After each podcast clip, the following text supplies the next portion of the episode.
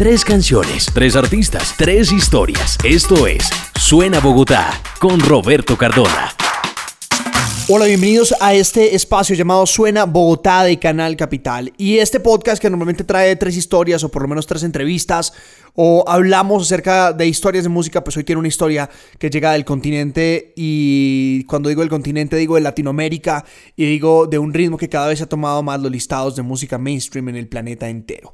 Hace ya algunos años Brasil se volvió otra vez el epicentro de mucha música. Sí, un país que ha estado plagado de folclore, de ritmos como la samba o como el bossa nova. Además un ritmo que está de luto por estos días por el fallecimiento de Joao Gilberto que murió a sus 88 años, líder, pionero y además dueño de los himnos o de uno de los himnos más importantes del género bossa Garota de Ipanema. Pues últimamente Brasil ha cambiado la forma en la que ha mostrado su folclore ante el mundo y un ritmo salido de las comunas de este país, o mejor dicho, de las favelas se ha apoderado del planeta. Tiene que ver con el funk o el Brazilian funk para ser más exactos.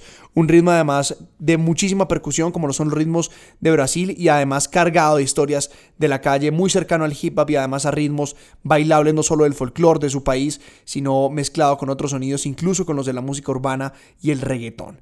Pues hay que revisar el caso de una cantante llamada Anita, quien muchos la han denominado la Beyoncé latinoamericana o la Beyoncé brasilera, que ha sido una no solo de las pioneras, sino de las mayores exponentes a nivel global de este Brazilian funk. Cuando escucho, por ejemplo, la canción que canto con Madonna es un funk y fue una propuesta de ella y también los artistas eh, de otros países que me han buscado para cantar siempre me piden funk. En el peso fue tan difícil y en propio Brasil, como el ritmo viene de la calle, del gueto, de la favela, ahí la gente tiene un prejuicio muy grande.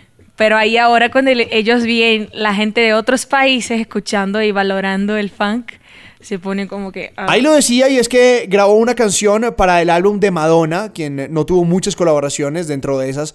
Algunos latinos es el caso de Maluma, que tiene dos colaboraciones dentro de su álbum y una colaboración con Anita. Y es que poco a poco el Brazilian Funk se ha convertido en uno de los ritmos más populares. Este podcast yo creo que va más encaminado a revisar un poco desde dónde viene y qué es lo que podríamos esperar de este gran género. Hace algunos meses o tal vez ya un par de años, J Balvin lo internacionalizó con una canción llamada Boom Boom Tam Tam, una canción de MC Fiocchi y que seguramente es lo más crudo que se ha vuelto mainstream o que se ha vuelto muy popular dentro del funk de Brasil, del funk carioca. Y es un ritmo además nacido de las favelas, de las comunas, de las calles de Brasil y que sin lugar a dudas no solo tiene un eh, clásico eh, modo de escucharse, sino de bailarse y de verse. Y si usted de pronto quiere hacer la exploración, pues yo le invito a que eh, vaya y corra en este momento a YouTube y que revise cómo se ven, por ejemplo, los videos de Anita alrededor de este género. Videos como Vai Malandra, una canción que se volvió muy importante dentro de los listados no solo en Brasil,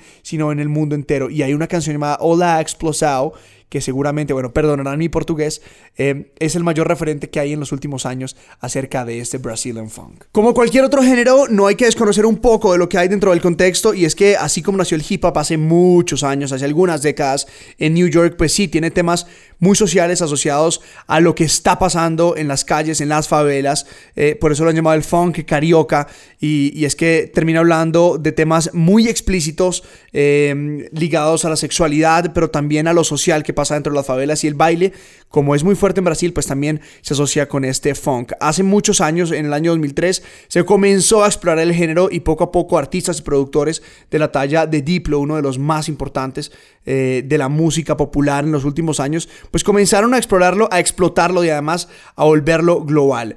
Ojo, y una vez nos anticipamos aquí en Suena Bogotá a lo que pasa con ese género que no solo se está tomando Brasil, sino que poco a poco se expande dentro de la región y encuentra lugares que además geográficamente son muy parecidos con Brasil, como Colombia, específicamente nuestra ciudad, Bogotá y Medellín, pues un hogar para permanecer, para expandirse y para generar subcorrientes del género, ya que se está produciendo este funk en nuestro país, se está haciendo también en otros lugares de la región y se está mezclando con ritmos que son hermanos, como todos los ritmos caribes, como el reggaetón, como los sucus, como la champeta, como el afrobeat, echándonos un poco más a la producción y a la percusión de África.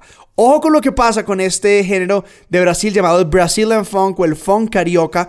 Eh, y además me gusta contarles un poco de lo que está pasando en nuevos géneros y tendencias musicales desde nuestra ciudad aquí en Suena Bogotá. Tres canciones, tres artistas, tres historias. Esto es Suena Bogotá con Roberto Cardona.